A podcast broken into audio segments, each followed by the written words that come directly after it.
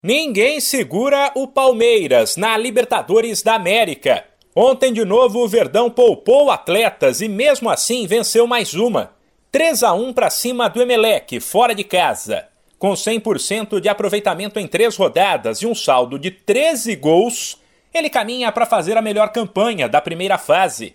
E poderia ter sido melhor. O Palmeiras foi para cima logo de cara e abriu 2 a 0 rapidamente, com Rony e Veron.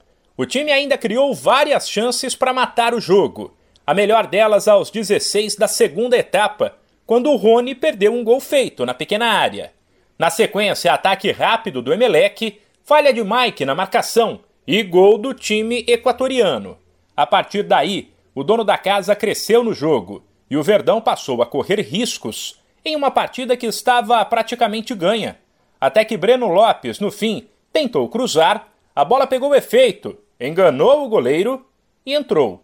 O técnico Abel Ferreira, claro, comemorou a vitória, mas fez um alerta sobre as chances perdidas. O futebol é muito. é mágico. Tu podes estar tá, no, no mesmo minuto, podes matar o jogo e nesse mesmo minuto uh, o nosso adversário acredita que ainda pode empatar o jogo. E o futebol é assim.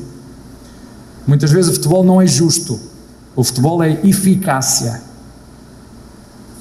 E nós tivemos muitas oportunidades para, para deixar o Emelec fora de jogo, fora, fora da partida. Não dar.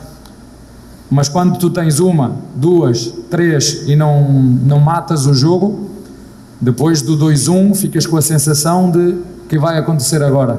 O treinador do Verdão completa. E nesse momento a Emelec cresceu. A Emelec teve a oportunidade para poder empatar o, o jogo. E aí a, a sorte também conta. E mas de, depois das, do, das substituições, dos câmbios, penso que a nossa equipa melhorou e conseguiu vencer com todo o jogo, porque nos 90 minutos a equipa que, que mais criou oportunidades de golo flagrantes fomos nós. Na terça-feira, o Palmeiras visita o Independiente Petroleiro também pela Libertadores.